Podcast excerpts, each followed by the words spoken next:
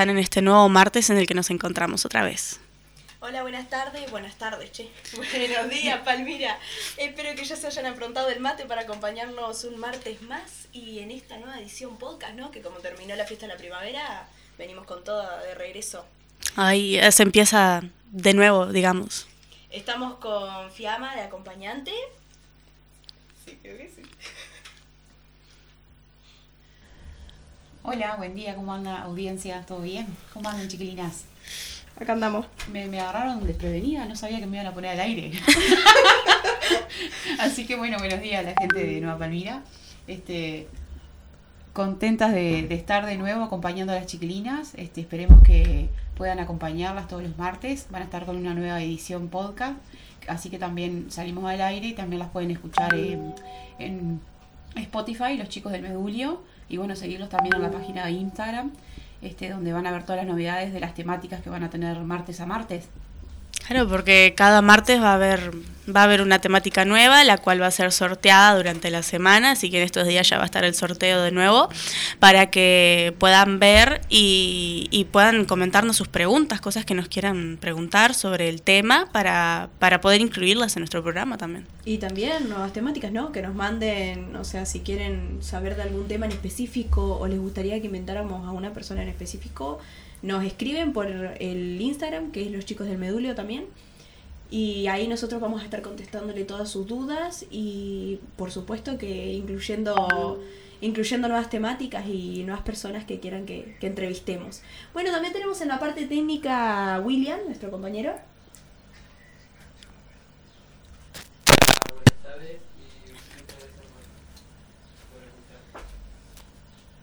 Otro con el buenas tardes. No dormimos anoche, estamos todos en, en, el día de ayer, estamos todos en Halloween. Sí, realmente, ¿no? Hay que despertarse un poco más. Bueno, el día de hoy nos acompaña Valeria Cócaro. Cócaro.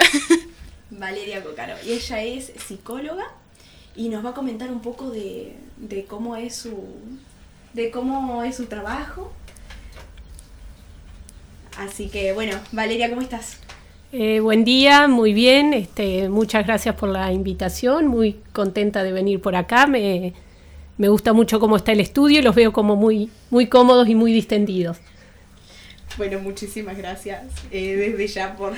Sí, la comodidad la tenemos ya bien, bien instalada. Ya después de tantos martes acá nos, uno Eh, ya fluye. Creo que es una gran noticia que continúen, ¿verdad? Que, que un proyecto que nació por algo en particular pueda como extenderse, actualizarse e irse este, adaptando a nuevas inquietudes, ¿no? La comunicación este, tiene que estar y siempre hay temas para comunicar. Así que digo, es una gran noticia que, que continúe el, el espacio. Bueno, eh, contar un poco sobre... eh, estamos en este podcast, va a ser edición psicología, así que hoy se habla totalmente de eso. Así que primero empezá a contarnos vos de qué te inspiró, qué te dio a vos, el por qué sos psicóloga, qué te dio para estudiar psicología. Bueno, en realidad digo, en, como a la edad de ustedes, en la adolescencia, en, eh, siendo estudiante del liceo, cuando uno empieza como a, este, a pensar en su futuro, en entender que, que, después que dejamos de ser estudiantes empezamos a aportar a la sociedad desde el rol de trabajadores. Este, en esa búsqueda, bueno, descubrí primero que quería trabajar con, con el ser humano, con la persona, ¿no? Que, que el tiempo de mi vida que yo dedicara al trabajo este, fuera eh, al ser humano. Hay muchas áreas de estudio y bueno, a mí me gustaba que, que tuviera que ver con la persona. Luego, entender que bueno, que la persona tiene muchas dimensiones, que había muchas maneras de, abordar al ser humano, pero que la que más me gustaba a mí era la que tenía que ver con su psicología, ¿no? El psiquismo de la persona o la salud mental de la persona me interesaba más que cualquier otra de las, de las áreas, ¿no?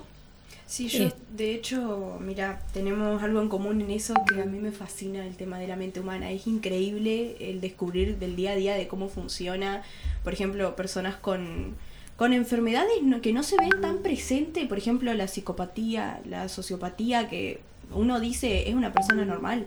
Cuando la escucho hablar, pero su cabeza funciona diferente. Eh, es fascinante ver que cada cerebro es tan individual, no sé, a mí por lo menos me engancha muchísimo ese tema. Eh, coincido, fue un poco lo mismo que me, enganchó a mí, tiene una cuestión muy atractiva por este, un aspecto como misterioso, ¿verdad? Un aspecto de, de, que poco previsible, no, no es que, que si bien dentro de la psicología hay clasificaciones ¿no? de, de, de entidades psicopatológicas o mismo de, otros trastornos y, y, de lo que es también la psicología normal eh, y los mecanismos defensivos normales de cada ser humano, aún así cada uno de nosotros este, lo vivencia y lo, y lo traduce en algo único, ¿no? Sí, sí, y eso lo hace fascinante, a mi modo de ver. Por supuesto, por supuesto, para mí todo, bueno, como todos trabajos no tienen sus cosas fascinantes, pero para mí la psicología tiene eso de estudiar la cabeza de una persona por dentro, cómo funciona, o sea, el, la manera de pensar que tiene cada uno, ¿no? Y la cabeza cabeza y corazón, ¿no? Porque va, va, de la mano. ¿no? Es la integración, exacto. Que cabeza, ¿no? Lo que decimos, el pensamiento, razón. En realidad. Eh, consciente, inconsciente. Está más movido por la afectividad también que, decir, que, por el racion, que por el razonamiento. Claro, el que vivió una persona también, ¿no? Que cómo puede cambiar la forma de ser y todo y cómo piensan, ¿no? Y bueno, algo importante de que estás tratando siempre con pacientes con diversos diversas razones, o sea, diversos problemas o cosas que tienen. Algo súper importante, ¿los psicólogos van al psicólogo? Los psicólogos vamos al psicólogo, ¿no? Generalmente, antes de, de, recibirnos, se nos este, sugiere en la facultad que hagamos nuestro este, proceso terapéutico y tiene que ver mucho con, bueno, un poco... Este, pasar y vivenciar en, ¿no? Este, uno mismo lo que después va a atravesar el otro, ¿no? Toda este eh, terapia tiene una cuota de angustia porque digo, evidentemente la persona que, que, acude al psicólogo no está transitando por un buen momento o tiene que elaborar como algunas heridas que ve que las secuelas de las mismas en el presente le están este, afectando su calidad de vida, ¿no? Y tocar un poco de eso siempre es como doloroso, entonces está bueno atravesar uno sus propias heridas, sentirse uno acompañado, contenido por otro terapeuta antes de ejercer ese rol. Sí, siempre hay que ponerse en el lugar de, del otro, ¿no? Antes de, de, cualquier cosa. Curar las heridas de uno mismo antes de, de curar las heridas Exactamente, de sí, exactamente. Sí, sí. Y yo tenía una pregunta en personal. Eh, ¿Te gusta leer? Me encanta. ¿Sí? Estoy leyendo un libro ahora que se llama El psicoanalista. No sé si lo conoces. Sí. Que trata mucho, de hecho, el mismo título, El psicoanalista. Eh, ¿Lo leíste? ¿Lo conoces? Lo conozco. ¿Sí? ¿Qué te parece, Melo? Tipo, ¿Tiene relación realmente con, te muestra una vista en...? Eh, sí, tiene relación, digo, todos los este, libros vinculados a eso, que no es, no es únicamente ese, ¿verdad? Hay muchos más, y, este, y hay muchos colegas también escribiendo libros, ¿no? Ahí lo que tenemos que diferenciar es eh, cuando el libro parte de, de, autores, ¿no? Que refieren o se inspiran en, en casos reales, por más que después lo ficcionen, o cuando es 100% ficción, pero que a su vez la ficción este, siempre sale de una persona, sí, con un psiquismo, ¿no? Sí. Que percibe la realidad de determinada manera.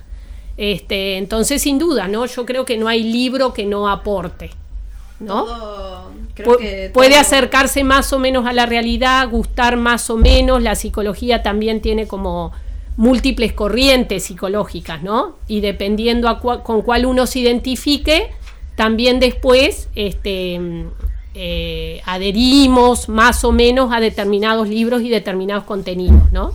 Este, pero de todos aprendemos. Sí, claro. Sí, sí. ¿Y algún autor psicólogo uruguayo que recomiendes, que conozcas, o algún internacional? Eh, no, creo que hay este, muchos de ellos. Este, eh, creo que ustedes este, eh, conocen a los más mediáticos, ¿no? Este, como puede ser Rolón, eh, como puede ser este Bucay. La psicóloga chilena puede ser. Que... Pilar Sordo. Esa, Pilar Sordo. Seguro, tiene razón, Valeria. ¿Cómo los conocemos? A través de, de, las redes sociales. Y hoy por hoy los conocen este, quizás más a través de, de de, este, de sus videos, ¿verdad? De sus... Este, Conferencias, ¿no? Sí, y de sus modos audiovisuales. Este, en, la pandemia también ellos este, salieron mucho a apoyar de un modo comunitario, porque bueno, su fortaleza es esa, es ser mediáticos con distintos temas puntuales, ¿no? De, de pocos minutos, este, apoyando diferentes este, situaciones, ¿no? Y como que se especializan también algunos en los psicólogos se especializan, por ejemplo, tienen especializaciones en infancia, en adolescencia. Exacto, en la etapa evolutiva. Y bueno, volviendo a la pregunta, dentro de los uruguayos más mediáticos este, están este de Barbieri, este Balaguer, este, que, que también este, accedemos a ellos fácilmente. Y una cosa importante es que nombraste la psicología en la pandemia algo que fue sumamente sonado y sumamente importante porque ahí todo el mundo, bueno, todo el mundo no, pero eh, muchos se dieron cuenta de que lo necesitaban, necesitaban asistir a un psicólogo. ¿Cómo fue esa etapa? ¿Cómo la sentiste vos? Este, en realidad como eh, esta pandemia tuvo la característica que nos eh, obligó, digamos, por una cuestión de, salud física, a aislarnos, ¿no? Entonces eso este, generó como para decirlo de un modo gráfico, dos, dos situaciones. Como en un perfil de personalidad que son más sociables, más de reunirse, le significó un cambio muy grande y extrañaban mucho esos espacios. Este, entonces para ellos empezó a generar este, eh, tristeza, eh, sensación de soledad, el tener que encontrarse con uno mismo, con cómo poder usar ese tiempo eh, por mí mismo si no cuento con el otro para compartirlo o para que llene ese espacio o para que me proponga algo. Y por otro lado, las personas que se llevan muy bien, estando consigo mismas, este, pasando un fin de semana en su casa, que incluso fuera de la pandemia eligen eso, ¿no? Entonces para ellas ese tipo de personalidad el desafío no era el aislamiento, porque es algo que cuando pueden lo eligen. ¿no? Tienen su vida laboral, su vida educativa, su vida social, pero saben pasar consigo mismos si se dan y valoran ese tiempo. Entonces, bueno, la pandemia era como decirle, tenés más tiempo para estar contigo, bárbaro, sé qué hacer. Pero en ese tipo de personalidades que no generaba angustia, lo que había que hacer era como prevenir que no se instalara demasiado, ¿no? Porque después, si bien el problema no era la pandemia, el retorno sí era un problema. ¿no? era como volver a reintegrarse a la sociedad. Exactamente. Y quería comentarte una cosa, ¿recomendás en alguna parte de nuestra vida, no sé, que aunque sentamos que somos, porque claro que como personas somos seres sociables, ¿no? Pero recomendás en algún momento de nuestra vida que nos esté pasando algo o estemos atravesando por un momento más bien personal, que nos encerremos en nosotros mismos durante un tiempo, o sea, hablando de que estar un poquito aislados, por así decirlo. Este, eh, digamos que el encierro en uno mismo no es recomendable en ninguna situación. Lo que sí puede ser productivo es lo que llama la introspección, que tiene que ver con darme un tiempo para mirarme a mí mismo. Este, y mirarme no es encerrarme, ¿no? Este, sí, a veces preciso como retirarme, o estar como un tiempo solo para, para dar esa mirada con más tiempo y con más profundidad y con la importancia que eso tiene, pero no preciso encerrarme para eso, ¿no? Sí, sí hacer, este es un ejercicio interesante, hacer un ida y vuelta entre miro el mundo y me miro a mí. Miro el mundo y me miro a mí. Porque hoy digo, tenemos tanto sobreestímulo, tanto sobreestímulo, uno atrás de otro, buscado y no buscado, este, que si no nos damos ese tiempo para mirarme a mí, este, se va. Claro, es aprender a conocerte a vos mismo. Exacto. no, no terminás de conocerte y al estar así eh, solo, digámosle, eh, es como que tenés que obligarte a, a conocer a esa persona que puede ser que no la conozcas, porque lo creas o, sea, lo creamos o no, eh, no nos conocemos a nosotros mismos. Los estímulos vienen más rápido de lo que podemos metabolizar, entonces, si no me doy ese tiempo, creo que me gusta determinada cosa o que me estoy sintiendo bien en determinado lado o que esto es lo bueno para pasar mejor, pero no sé si lo es para mí. Claro. Y yo también estaba pensando en una cosa, el si la sociedad o el grupo de personas con el que estamos nos puede cambiar la personalidad y dejar de conocernos a nosotros mismos. O siempre va a haber una parte donde seamos nosotros. Porque he tenido experiencias con personas que siento que, viste que no, sé si te ha pasado que ves a alguien y decís, no, no está siendo el mismo. Está siendo por el entorno en el que está, en el que está acostumbrado a estar cambió completamente o está siendo igual a esas personas cuando en realidad igual te lo cruzas solo y te das cuenta de que algo en él no es así.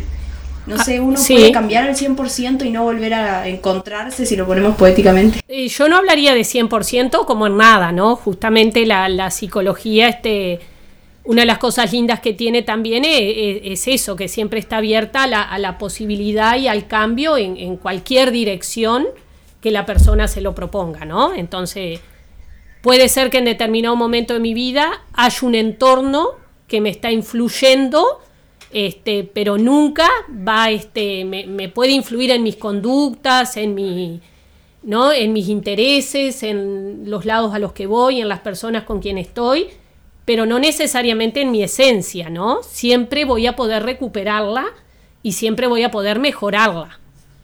Este, pero los seres humanos somos seres con otros.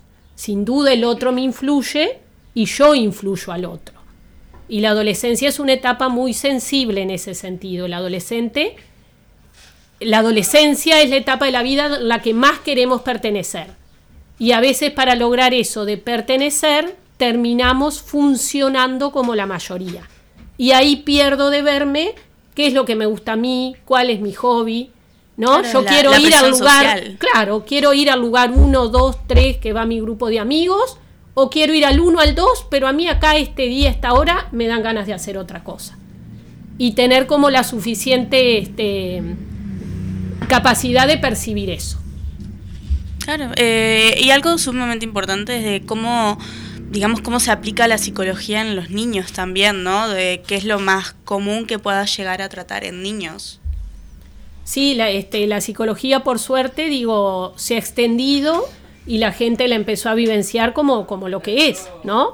Una rama de estudio del ser humano que lo abarca desde el nacimiento a la muerte y que es normal, ¿verdad? La psicología, psiquismo tenemos todos. No tiene que ver con una enfermedad, con una patología.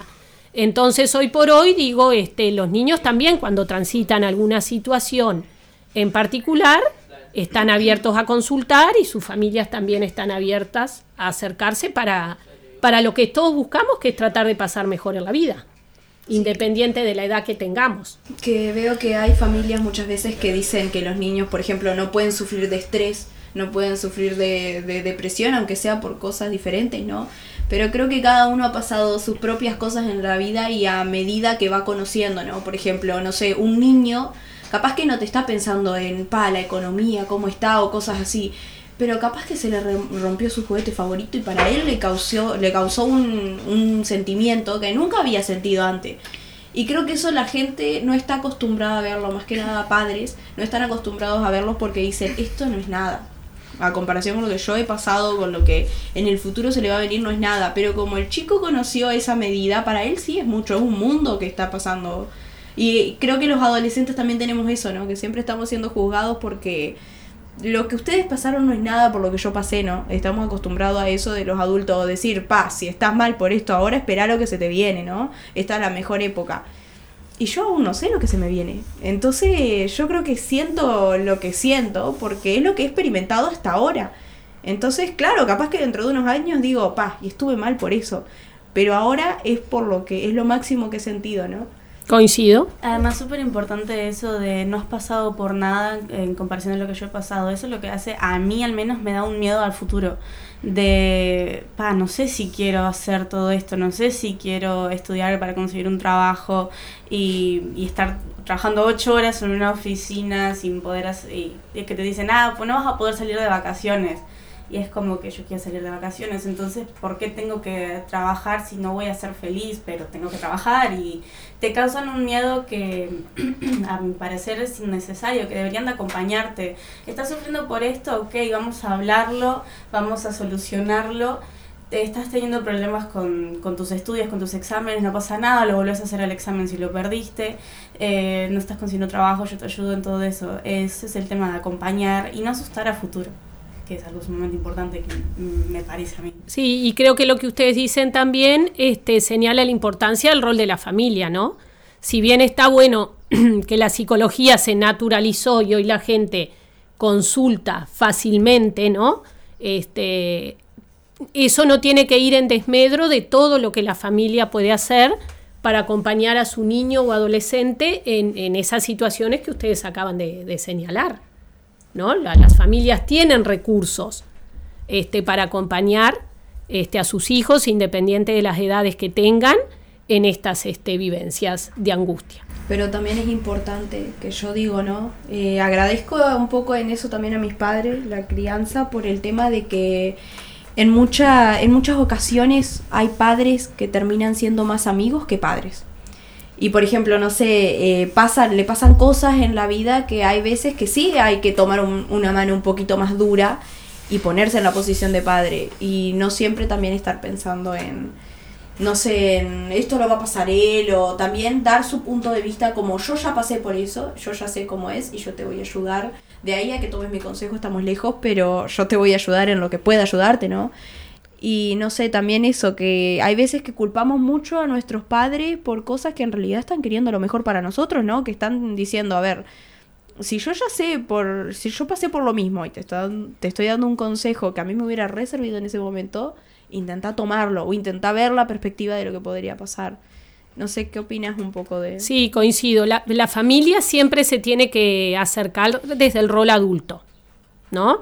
El adolescente este, siempre tiene oportunidad de, hablar con un par, con alguien igual a él. Lo que no siempre tiene la oportunidad es hablar de un adulto, eh, con un adulto, ¿no? Por eso este, digo, la contención tiene que venir dada desde esa asimetría que se llama sana y natural que se da ¿no? entre los adultos y su descendencia.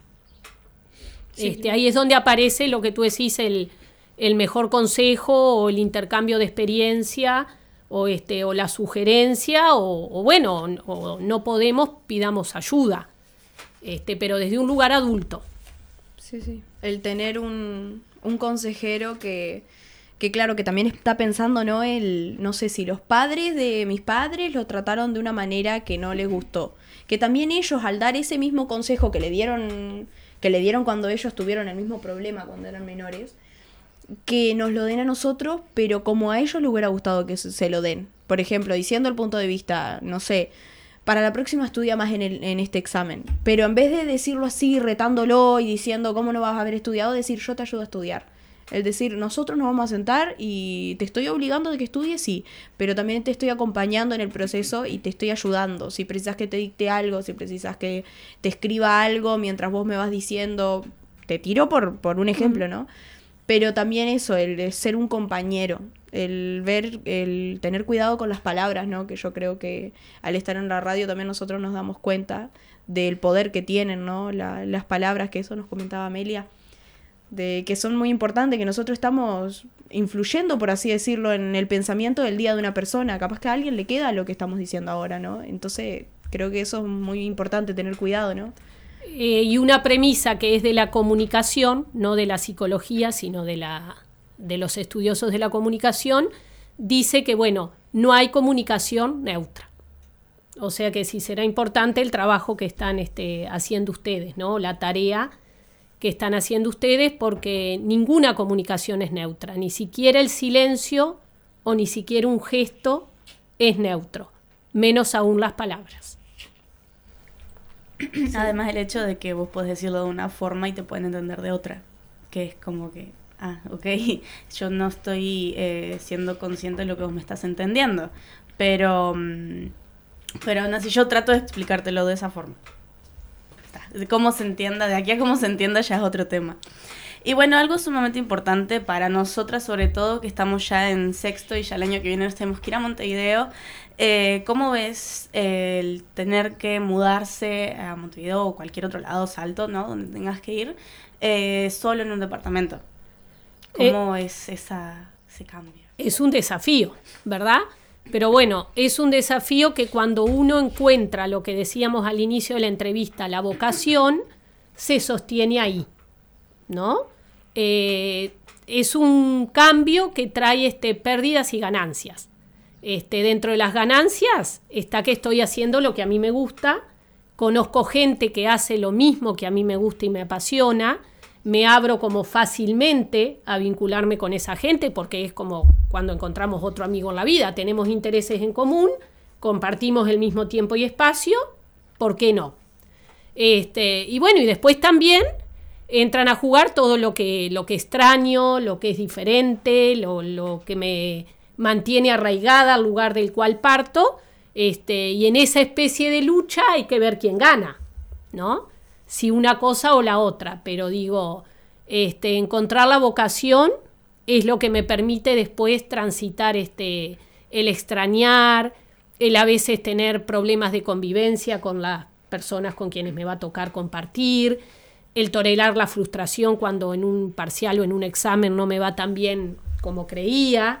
Este, es eso lo que se van a sostener. Experiencias, ¿no?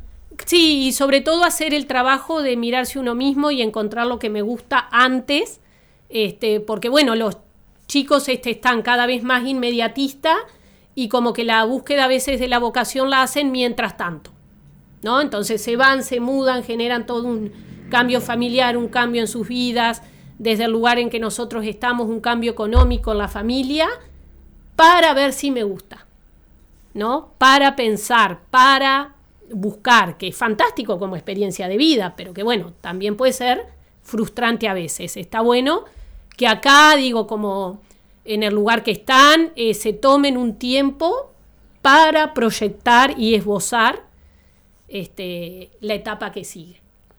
¿no? Es como un diseño, es como un esbozo. Primero lo hago como con suavecito, con líneas, ¿no? este, tenues y después a medida que lo transito veo que afirmo, ¿no? O que borro o que diseño diferente. Pero el esbozo está bueno que lo hagan desde acá.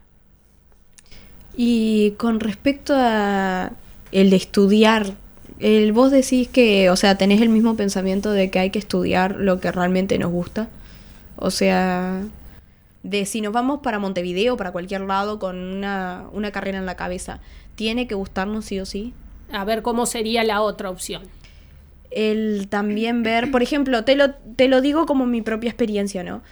Eh, me gusta la animación, por ejemplo, yo eh, realmente me gusta la animación y me gusta dibujar. Ahora menos que antes, pero cuando lo hago lo disfruto mucho, ¿no? Pero en sí, como sabiendo la experiencia y todo eso, que he tenido compañeros que, que sí han estudiado eso o cosas así, ¿no? También. Eh, gente que es, por ejemplo, conocido por YouTube, por Instagram, por cualquier cosa, ¿no? Claro que hay gente que triunfa, por supuesto, como todo, ¿no? Pero es más difícil que, por ejemplo, una segunda opción, que ahora es la que voy a estudiar, que es Dirección de Administración de Empresa, que yo sé que tiene más salida laboral. Por ejemplo, me gusta, claro que me gusta, no me gusta tanto como animación, claro, pero... O capaz que lo estudio y te digo todo lo contrario, te digo, gracias al cielo me fui por esto, ¿no? Pero en sí, en mirada personal, ¿crees que también tenemos que tener en cuenta el mundo real, hablando de lo que se puede encontrar trabajo y lo que nos puede llegar a mantener en un futuro? Eh, sí, cuando hablamos de búsqueda vocacional, la, búsqueda vocacional tiene como eh, todas esas partes, ¿no? Una, lo que me interesa, lo que me gusta, lo que prefiero, ¿no? Y la otra, lo que me va a permitir hacer realidad mi proyecto de vida. ¿No? Donde implica, yo qué sé, este, de repente elijo una vocación que para poder implementarla yo sé que me tengo que ir del país. Y en mi proyecto de vida está hoy, ¿no? Puede ir cambiando, pero hoy está eso, porque si está eso, voy a tener que buscar determinadas este, profesiones que tengan este, fácil reválida en otros países, este, que hay, hay otras que son muy este, aplicables en cada lugar, porque tienen que ver con disposiciones o situaciones de cada país, otras son fácilmente transversalizables de, un destino a otro. Este, el proyecto de vida tiene que estar incluido en el proyecto vocacional. O dicho de otro modo, el proyecto vocacional es una parte de mi proyecto de vida.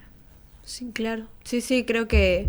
A también veces mi proyecto de vida puede ser la independencia. Sí, Y para mi independencia elijo cursar primero determinada carrera que me va a permitir insertarme al mercado laboral y una vez inserta, desarrollo mi vocación. sí, sí. Claro, como... Como lo que es en realidad la vida que nos va mostrando las experiencias, ¿no? Eh, vuelvo al ejemplo del, del diseño, ¿no? Que ese diseño se vaya este, actualizando a medida que voy este, adquiriendo nuevas experiencias. Perfecto, bueno Valeria, muchísimas gracias por tu tiempo. Nosotros nos vamos a un corte y ya volvemos con, con más de psicología. Muchas gracias a ustedes.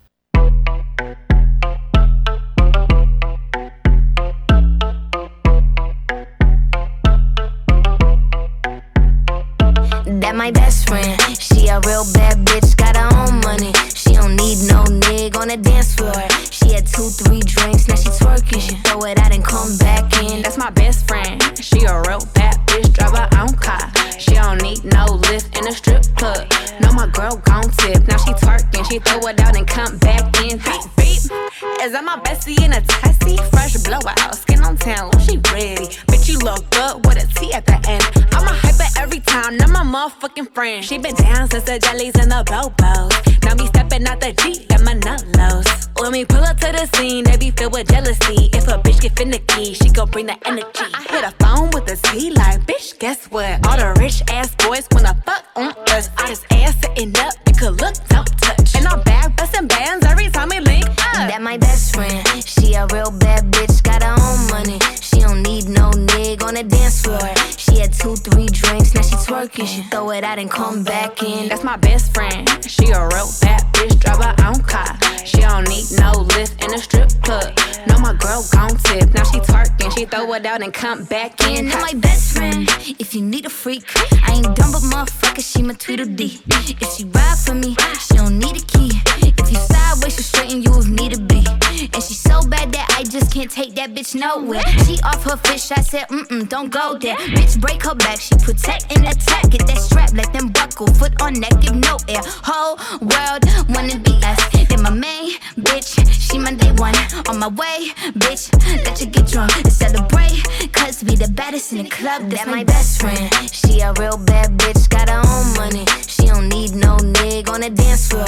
She had two, three drinks, now she twerking. She throw it out and come back in. That's my best friend. She a real bad bitch, drive her own car. She don't need no lift in a strip club. No, my girl gon' tip. Now she twerking, she throw it out and come back in hot.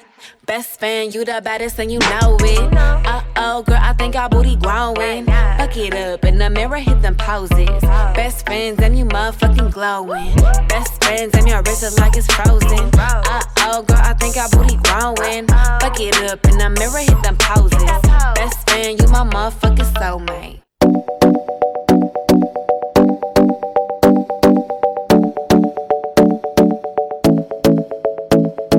Los chicos del Medurio presentan esta nueva edición del programa de radio.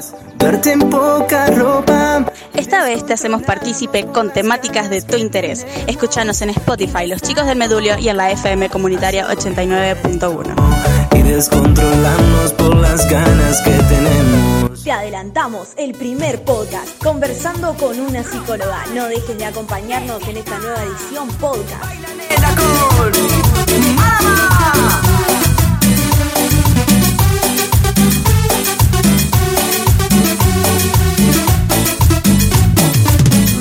Bueno, volvemos. Eh, yo quería saludar a unas personitas ahí que nos están escuchando. Primero que nada, mi madre, obvio, la Lauris. Eh, un saludo para ella.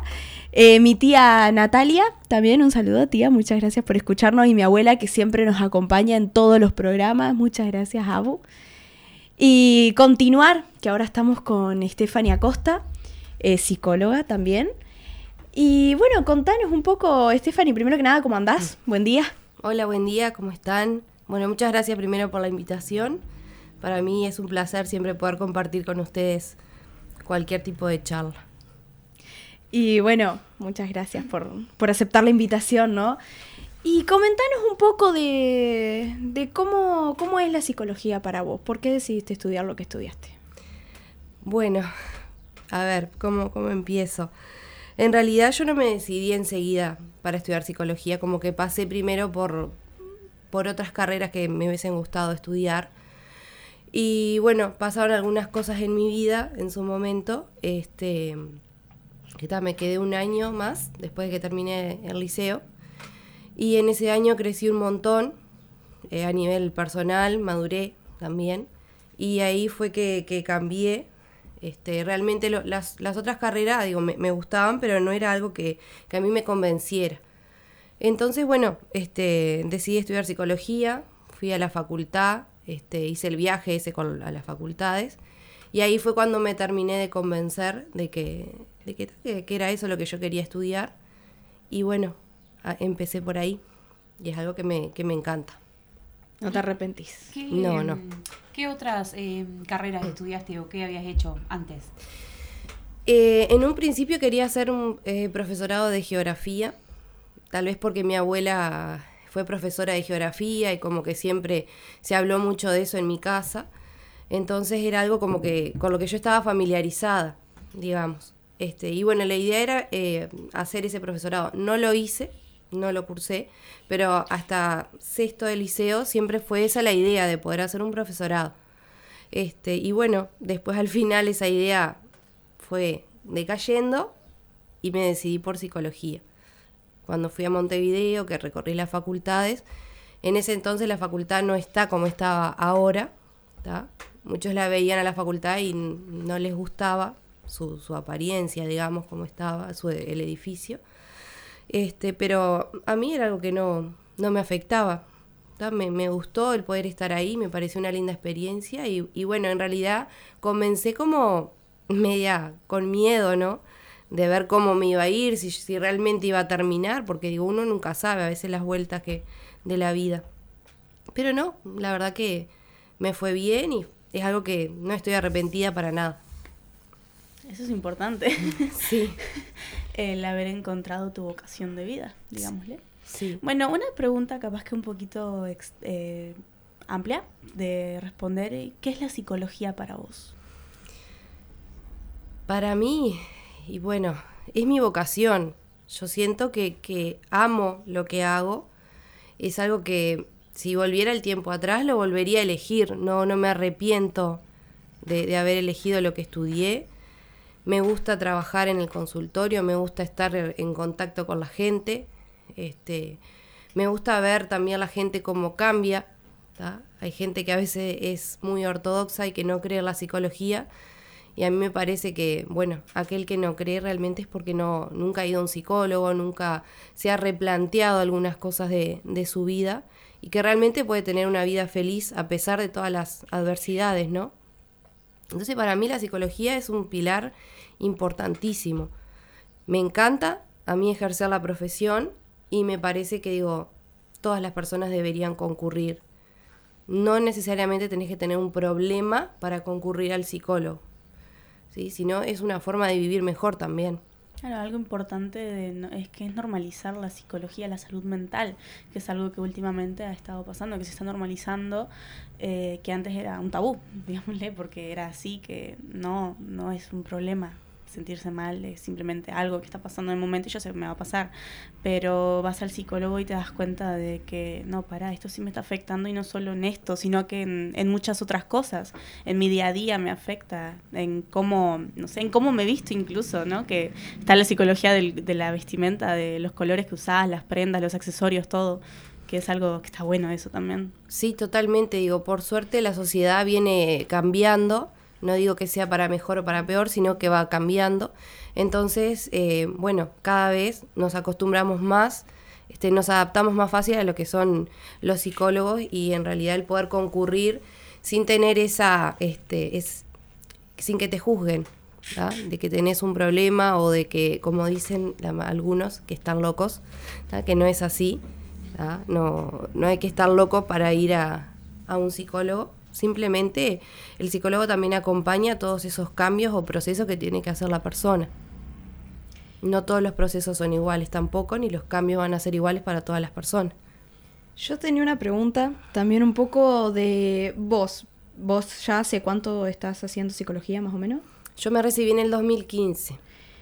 Y quería preguntarte, desde ese momento, desde que terminaste la carrera, eh, es algo un poco más personal tuyo. Sí. Eh, cada vez que conoces a alguien nuevo o estás hablando con alguien, eh, vos, tipo, estás como, por así decirlo, pensando en si me dijo esto o si dijo esto es como porque se siente así o, o no sé, o por ejemplo, diciéndolo rústico, ¿no? Psicola psicologiando a, a las personas, ¿no? Psicoanalizando, Eh, perso- decimos. psicoanalizando a las personas como, pero en una conversación normal, ¿no? Sin necesidad de decirle, vos te estás sintiendo así, así, así. No, no, sino que vos en tu modo ya profesional, porque al ser tu trabajo, claro que uno lleva el trabajo a su día a día muchas veces, ¿no? Vos- Eh, vos- tu pregunta se refiere a si yo hablo con una persona fuera del consultorio, por ejemplo, con una amistad o... No, o no, cualquier persona, tipo cuando estás hablando con cualquier persona, es- estás como, por ejemplo, pensando, hizo este gesto. Eso quiere decir que siente X cosa, por ejemplo, aunque no quieras hacerlo, como que tu Capaz mente que en ya tu te- familia, en tu casa, que te das cuenta de, de no sé qué. se siente mal por Sí, X por- cosa, se siente mal porque me dijo, por ejemplo, esto y... Claro, yo en, en lo que es mi, mi vida cotidiana, mi casa, mis amistades, no, no lo hago. Porque, a ver, no, yo no soy psicóloga, pero no puedo ser la psicóloga de mi familia.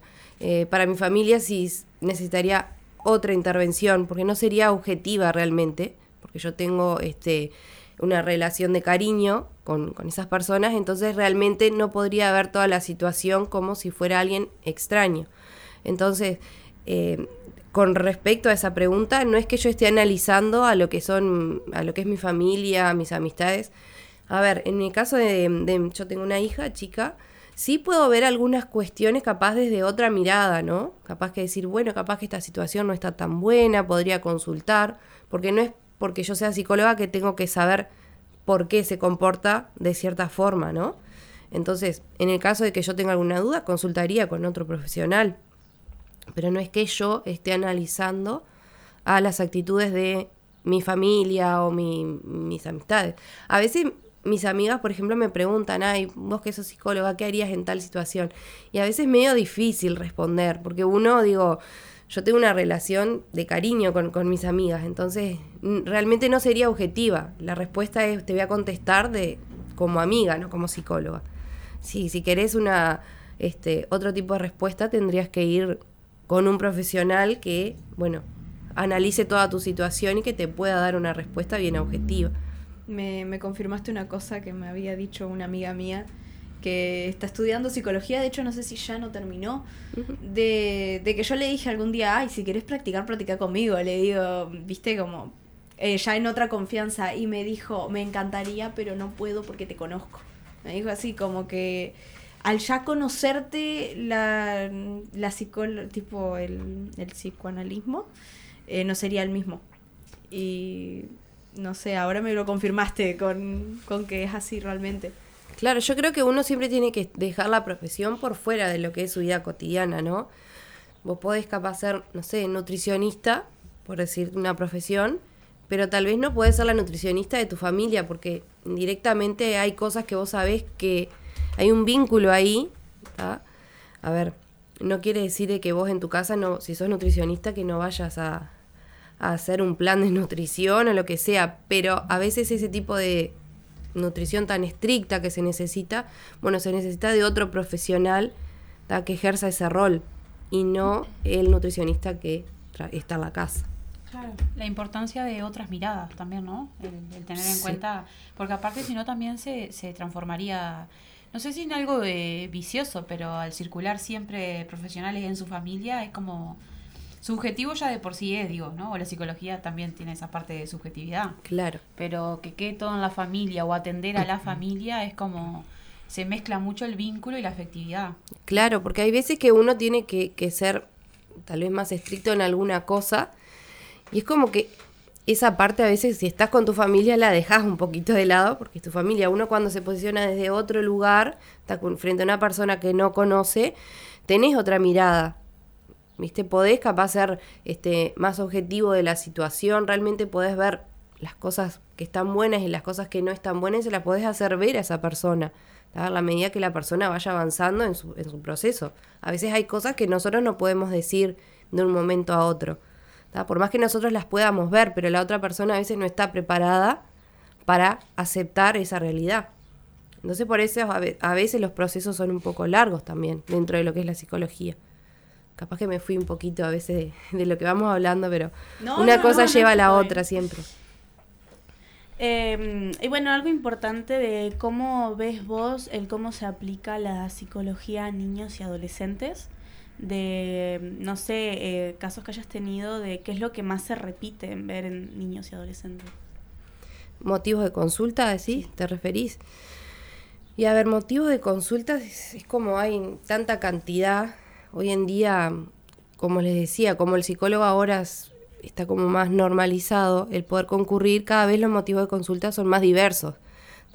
Antes tal vez te traían, no sé, capaz que antes había niños con patologías realmente tal vez graves, que bueno, eran los que al principio concurrían, pero ahora hay una diversidad de motivos de consultas. Muchas veces son problemas en la familia, problemas en la escuela, a veces niños que son hiperactivos. En el caso de los adolescentes muchas veces se sienten solos, no son contenidos a nivel familiar, como que eh, ese adolescente se encuentra a veces como un poco perdido. Es por lo menos lo que yo he observado en lo que siempre viene a la consulta. Y hay otros motivos también que a veces capaz que no son tan comunes, pero todo generalmente ronda lo que es a nivel familiar. La familia es como un pilar súper importante en el desarrollo de cualquier persona.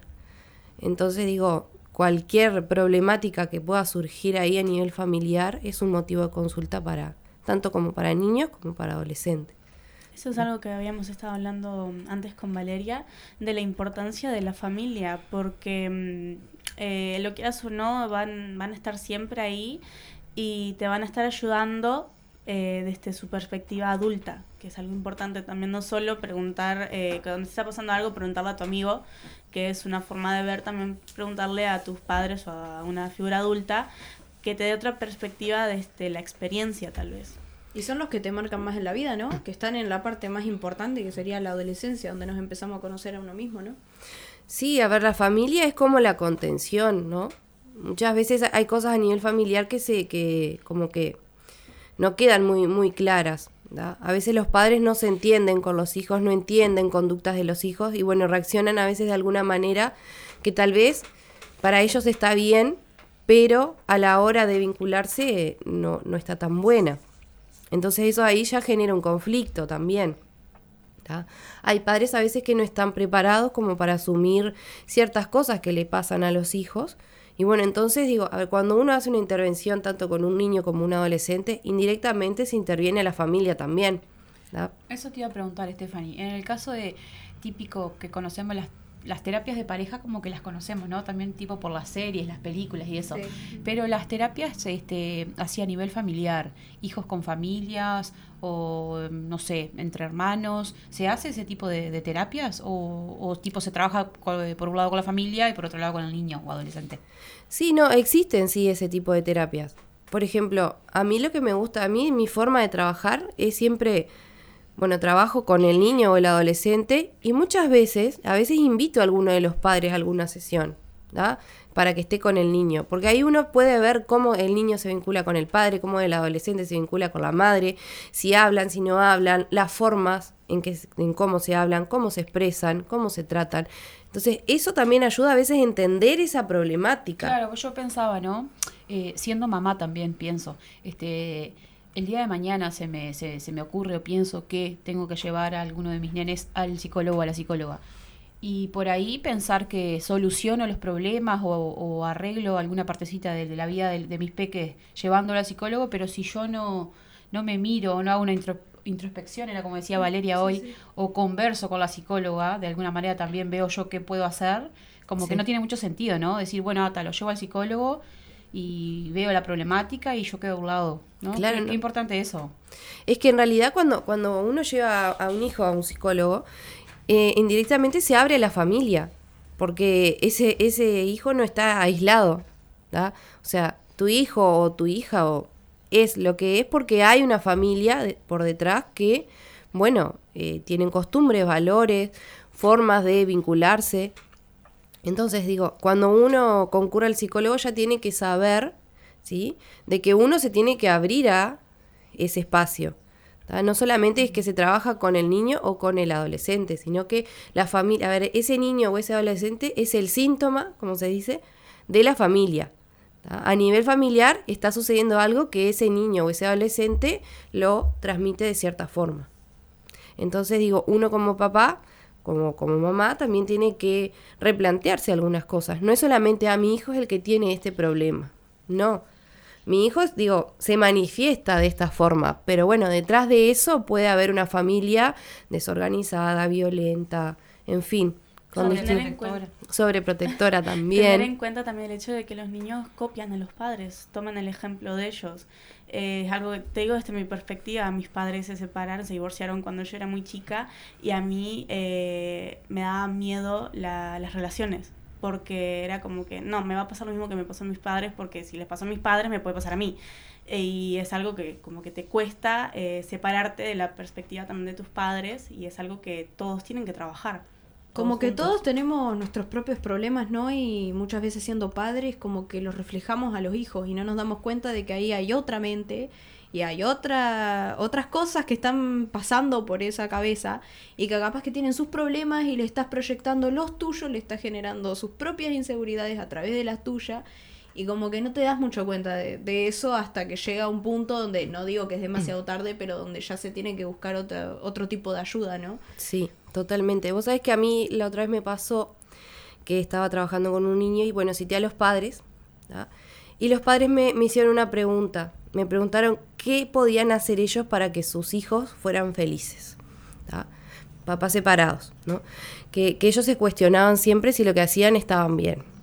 Entonces, mi respuesta al respecto fue muy sencilla. No hay una receta que vos digas tenés que hacer esto, esto y esto para que tu hijo sea feliz.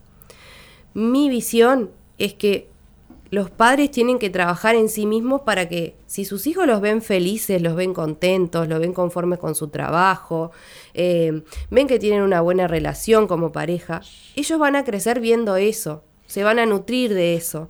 Entonces, si, si tus hijos te ven bien, tus hijos van a crecer bien también. ¿tá? Quiere decir, cuando yo hablo de, de que te vean bien, no quiere decir de que uno tiene que trabajar en uno como, como padre, como mujer también. No solamente estar en un rol, no nos podemos encasillar solamente en un rol de que soy mamá y, quedo ahí en que soy mamá. No, soy mamá, soy mujer, soy amiga, soy hija, soy hermana, soy muchas cosas. Y bueno, si yo me nutro. Mi- mis hijos van a ver eso de mí. Entonces van a crecer viendo una mamá feliz, una mamá contenta, una mamá que tal vez en algún momento, bueno, se pueda quebrar, pero es algo normal, natural. Entonces, mi respuesta para que una persona, para que un hijo sea feliz, es que los padres puedan estar bien con sus vidas, que estén contentos, conformes, que les guste superarse, que puedan resolver problemas de la mejor manera.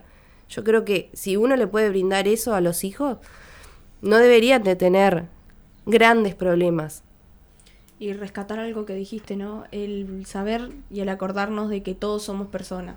Demostrarlo a los hijos de que todos tenemos nuestros propios problemas. Y si tenés un problema con X cosa, de, de que no te sientas mal, no te sientas culpable por estar teniendo ese problema.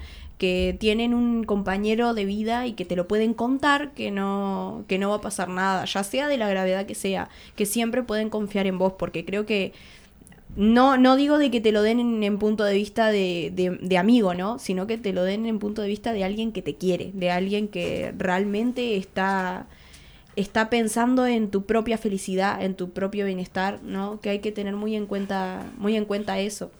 Que también lo hablábamos, lo hablábamos mucho, mucho con Valeria.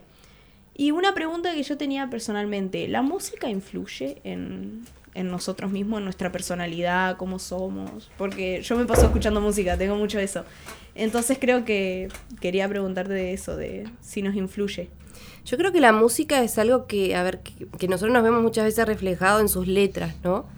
Entonces, muchas veces nos sentimos identificados con esa letra, ¿da? Y, y puede haber música que, bueno, que nos ponga mejor de ánimo, como puede haber tal vez cierta música que nosotros escuchemos y cuando no estamos bien, como que en realidad nos tire el ánimo un poco más al piso, ¿verdad? ¿Por qué? Porque me siento identificada con esa letra, porque eso que yo estoy escuchando es lo que a mí me pasa. Entonces yo creo que la música en general es como una inspiración también, muchas veces para salir de ciertos problemas, ciertos conflictos.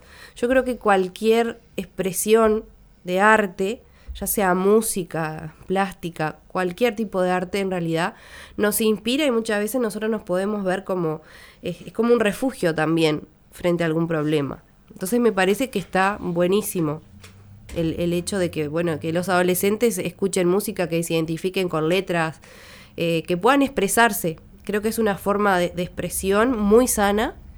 Y me parece que está buenísimo que todo el mundo la pueda incorporar. Y como psicóloga vos preguntás, eh, por ejemplo, a tus pacientes, ¿qué música escuchás más o menos para... o no tiene mucho que ver? No, no es algo capaz que yo pregunte tanto, ¿sí? Pero muchas veces, este, cuando me, me dicen mucho, por ejemplo, yo eh, estoy como muy atenta a lo que me dicen. En base al discurso que me están diciendo es lo que yo voy preguntando muchas veces. Cuando una persona viene y me dice que escucha todo el tiempo música, es algo que lo trae siempre a la consulta, bueno, ahí sí me parece importante preguntar qué tipo de música escuchás.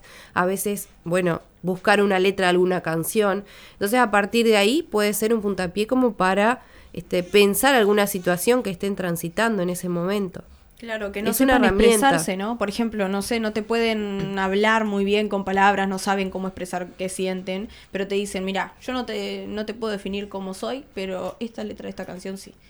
Y ahí la escuchás y te decís, ah, bueno, esto está pasando por la cabeza. de- Sí, hay muchas técnicas también que se aplican. Entonces uno puede conocer a la persona más a su nivel inconsciente, como se llama también. Entonces uno puede aplicar algún test más la entrevista. Entonces ahí recabas mucha más información que a veces el paciente no te puede dar. A veces uno como, como psicólogo tiene que agotar como todas las herramientas siempre. Hay gente que le cuesta mucho expresarse, entonces bueno, a veces se puede hacer alguna intervención, no sé, bueno, escribir una carta, y después la, la leemos, la pensamos. Digo, eso también va depende de cada paciente. Y hablando un poco de, mitos y, verdades, esto de que se dice comúnmente de que, no sé, no vamos al psicólogo, no dejamos de ir porque vamos y el psicólogo tipo nos escucha y no nos dice nada. Eh, ¿qué, qué, mm, ¿Cómo ha sido ese proceso? ¿Ha cambiado? ¿Hoy en día hay un ida y vuelta? ¿Es, es verdaderamente un mito? ¿Depende del profesional? Eh, yo creo que es, esa perspectiva no está siempre en todas las personas. ¿da? Hay muchas personas que van y realmente necesitan hablar, que, que vos eh, las recibís y desde que empiezan hasta que se van no han parado de hablar. ¿da? Entonces, ¿qué, qué te está diciendo esa persona? O sea, me está queriendo decir algo, me está, me, me está queriendo decir que, que, bueno, que tiene que desahogarse, que tiene que decir todo, que se tiene que sacar eso de encima. El Ahora ser escuchado. el ser escuchado, ¿tá? el no ser juzgado. Porque cuántas veces hay que nosotros escuchamos a alguien, pero tenemos a la otra persona que está diciéndole, bueno, pero esto, lo otro. Como que le está, este, como decimos comúnmente, a veces dando palo, ¿no? Este, y a veces la persona no quiere sentirse así. Quiere que la escuchen, que se pongan en el lugar de la persona. Entonces, bueno, uno en ese momento lo que tiene que optar es por escuchar. Nosotros en realidad para poder entender tenemos que escuchar el discurso de la otra persona. Yo creo que un, ida y vuelta siempre hay, porque en algún momento nosotros remarcamos a veces algunas cosas. Muchas veces nos dicen frases o palabras, entonces a veces se da la oportunidad de poder decir, ¿viste que vos hace un rato me dijiste tal cosa? Bueno, vos te estás refiriéndote así por tal y tal motivo. A veces la otra persona también se da de que no escucha, ¿no? Cuando nosotros le hacemos ciertas puntuaciones.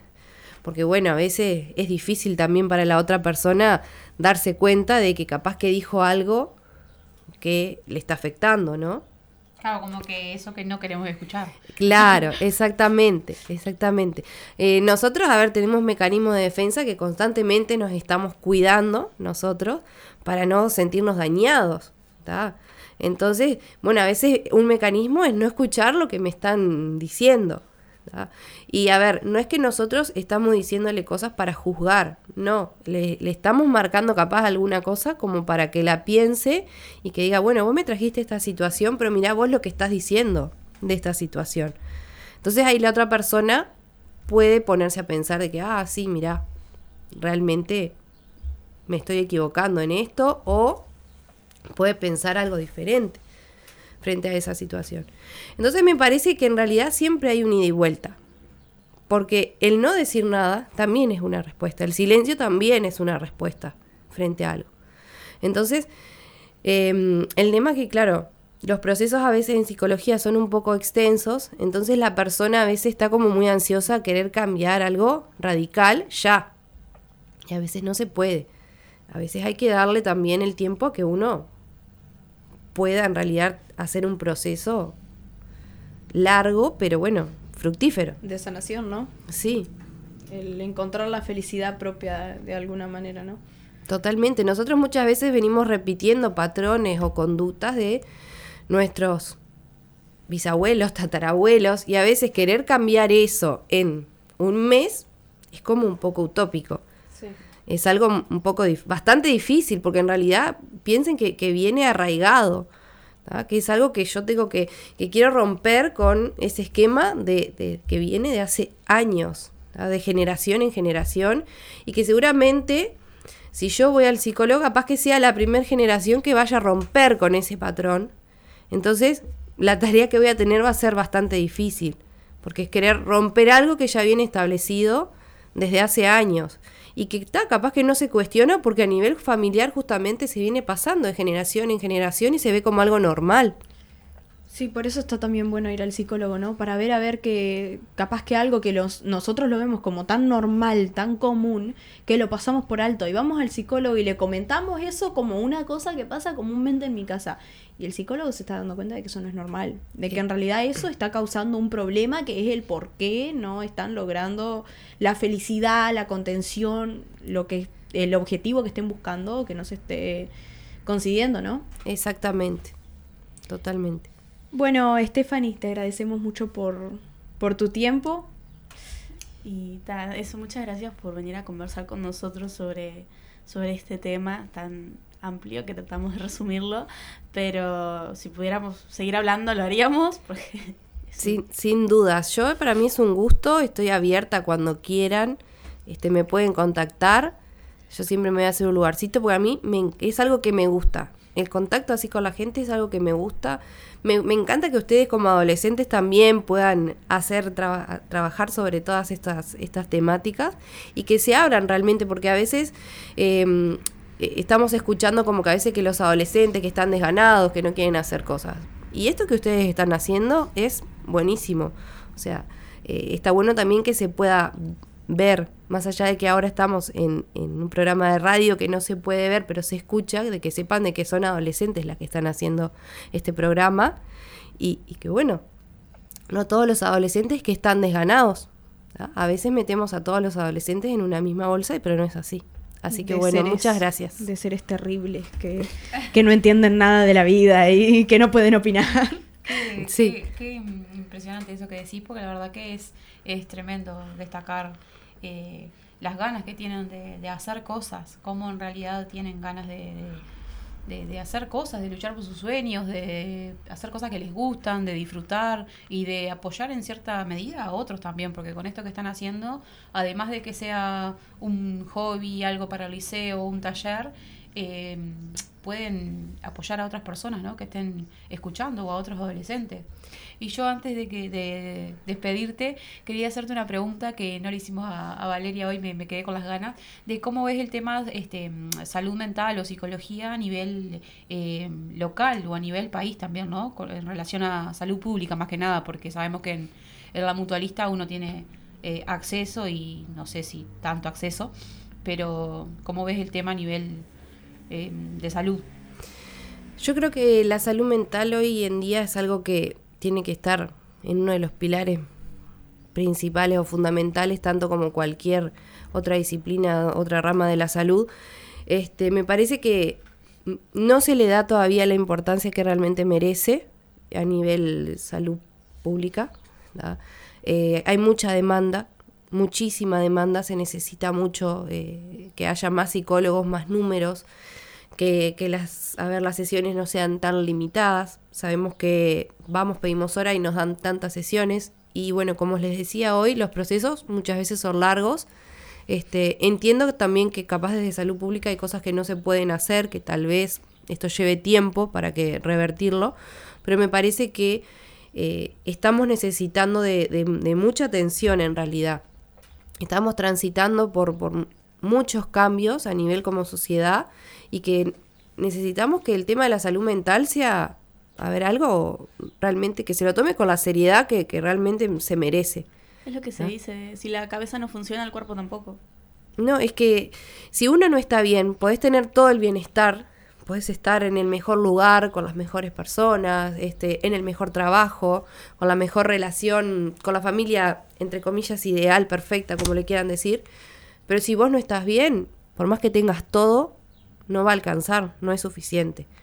Estamos hablando de eso como pueden ser otras cosas, ¿no? Otros motivos tal vez hasta incluso más difíciles de transitar. ¿Y qué pasa en eso, en esos ejemplos? Por ejemplo, cuando tenés, por ejemplo, la vida bien, que estás con una familia bien, que está todo relativamente bien, ¿qué, qué es lo que pasa con la persona? ¿Qué, ¿Qué, vos ves, por ejemplo, que cuando, cuando no parece ver un problema a simple vista? Y yo creo que ahí hay una disconformidad con lo que uno tiene. Tal vez muchas veces estamos haciendo algo para agradar a los demás, porque o porque es lo que está bien visto. Tal vez mis intereses son otros. Entonces, bueno, por complacer a los demás o por complacer a mi familia, es que cedo frente a ciertas cosas y realmente no es lo, no es lo que a mí me hace feliz, no es lo que a mí me interesa, lo que me gusta. Entonces, eh, como les decía, invertir tiempo en uno, lo que a uno le hace feliz, a lo que a uno le gusta, es sumamente importante para poder estar bien, para poder transitar cualquier otra cosa bien.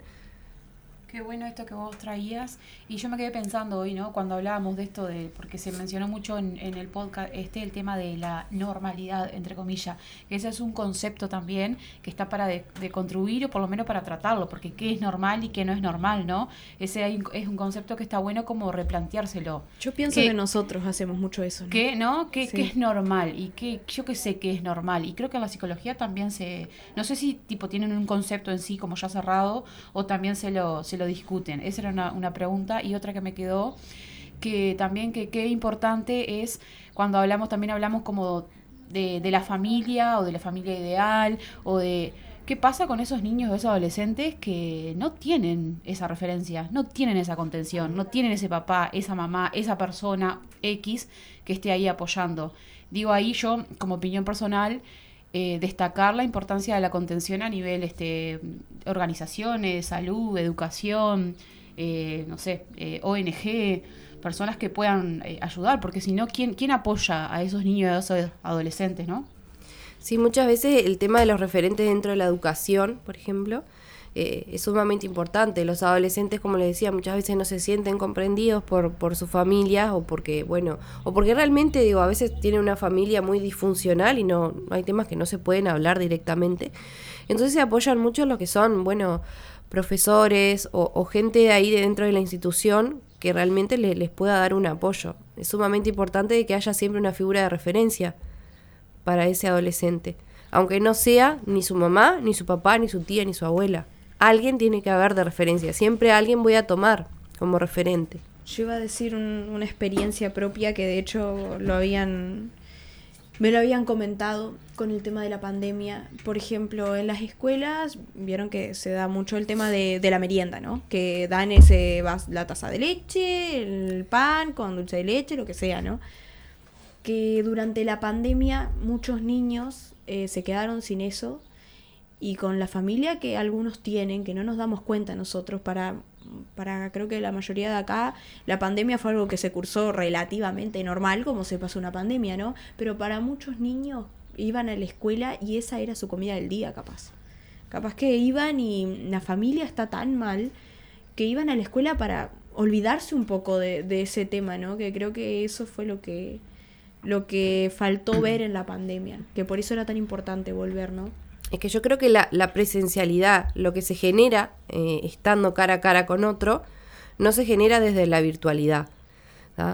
Vos podés, a ver, nosotros con un mensaje nos comunicamos con cualquiera. pero no está esa persona ahí para contenerme cuando yo la necesito, cuando necesito tal vez que, que no sé, que me den un abrazo, que me, que me contengan, ¿sí? Eso no se puede, no se genera a nivel virtual. Por lo menos esa es mi perspectiva. ¿tá? Más allá de, tal vez to- todo eso que vos me decís que es así, ¿no? De que tal vez ese, es ese plato de comida o es la única comida del día. El hecho de, bueno, yo salgo de mi realidad y me meto en la realidad de la escuela, donde todos somos iguales, donde la maestra este, me trata de contener, muchas veces tal vez me marca algo que tengo que cambiar, pero salgo de mi realidad, salgo de, de, de, de ese mundo donde yo voy y capaz que soy uno más, incluso a veces pensando en realidades muy difíciles, digo, pensemos que hay familias donde hay mucha violencia, eh, bueno, salir de ese contexto. ¿tá? Entonces, realmente el tema de la institución es, es como un refugio para muchos niños, porque son, como les decía, son uno más, se brinda contención, además de lo que es el alimento, ¿no?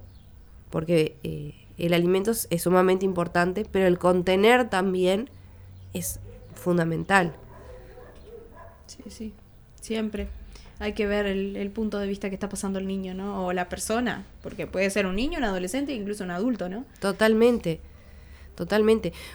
Tuve la oportunidad de trabajar en el liceo y muchas veces, eh, capaz de por mi profesión o, o porque me gusta demasiado, este, más allá de dar un contenido curricular, siempre me quedé conversando con los alumnos, como que me gustaba eso de quedarme a conversar y bueno, y a ustedes qué les gusta hacer y, y temáticas que, que a ustedes, los adolescentes, les gustaban, ¿no? Bueno, vamos a hablar de esto. Capaz que no tenía mucho que ver a veces con el, con el contenido de la materia en sí, pero es algo que también para mí es sumamente importante porque es una forma de que ustedes, los adolescentes, sean escuchados. Porque a veces no, no escuchamos. Entonces, es una oportunidad también para ustedes de poder expresarse. Te lo digo como adolescente, mira, dudo mucho que haya un adolescente en este mundo que no le guste ser escuchado de alguna manera. Que tenga ese momento para hablar de, de lo que comió en el día y si le gustó o no.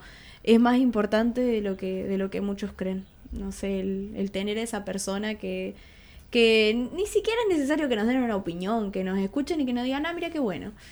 Como a veces es muy importante creo que la gente a veces lo pasa por alto porque nos ven como no sé, opiniones irrelevantes o como tal cual, que no hemos pasado muchas cosas en la vida que hacen que nuestra voz no sea tan fuerte como la de un adulto, ¿no? Que puede ser verdad, puede ser verdad, pero para nosotros, lo hablábamos con Valeria, es un mundo. Para nosotros recién estamos empezando a, a crecer, como diría un compañero, después del liceo empieza la vida, ¿no? Así que... Yo creo que, a ver, que todos tenemos que ser escuchados. Todos. No, no es que alguien, a ver, una persona mayor tal vez tiene más experiencia, pero no por eso es que hay que dejar de escuchar a lo que es un adolescente, un niño, cualquier persona. Creo que todos nos merecemos esa oportunidad de poder ser escuchados y poder expresarnos. No nos tenemos que olvidar nunca que nosotros también en algún momento fuimos adolescentes y también en nuestra adolescencia surgieron cosas que tal vez nos hubiesen gustado, que, que, nos escucharan, que nos tengan en cuenta. Entonces, no porque uno ya está en otra etapa quiere decir que uno no, a ver, que no la transitó. Entonces, yo creo que eso también es fundamental. Uno también tiene que acordarse de que también pasó por esa etapa y qué era lo que a mí me pasaba. No me escuchaban, bueno, y yo estoy generando lo mismo que me hacían a mí, si no escucho. Y también pensar eh, el mundo adulto, también me, me considero adulta, que, que, que, importante es este, escuchar y aparte de escuchar, aprender, porque tenemos mucho para aprender, tanto de las infancias como de las adolescencias. O sea, todo el tiempo hay cosas que, que uno aprende. Todo de va usted, cambiando. adolescente y bueno, de las infancias también. Sí, es que hay una retroalimentación, no es que porque venga una persona mayor a hablar es la, la, voz de la verdad. No. Constantemente estamos aprendiendo cosas y se, a ver, se aprende en esa construcción, con el otro. Entonces, aislado no puedo aprender muchas cosas. Tal vez puedo leer un libro y lo puedo entender. Pero hay otras experiencias que la tengo que aprender sí o sí junto con el otro. Valeria nos comentaba eso también hoy. Cómo este, aprendemos, vivimos, socializamos siempre con, con los otros, con los demás. Totalmente, totalmente. Bueno, ahora sí, alargamos un poquito más la, la conversación, es que se puso buena. Bueno, Stephanie, muchísimas gracias por tu tiempo. Y esperemos que podamos encontrarnos en alguna otra entrevista, nos encantaría. Bueno, con mucho gusto. Muchas gracias a ustedes. Que pasen muy bien. Nosotros nos despedimos antes, sin antes darle un saludo a Jané, que es alguien que también nos escucha en casi todos los programas. Muchas gracias. Y ahora sí. Y también dar un saludo a quien nos acaba de llamar, a Susana, que es una señora que nos está escuchando siempre. Siempre eh, nos, dijo, nos contó ahora que siempre nos escucha. Y te dejamos con una canción que te dedicamos a vos. Muchas gracias por escucharnos y muchas gracias a todos por escucharnos. Nos vemos el próximo martes. Nos vemos el próximo martes.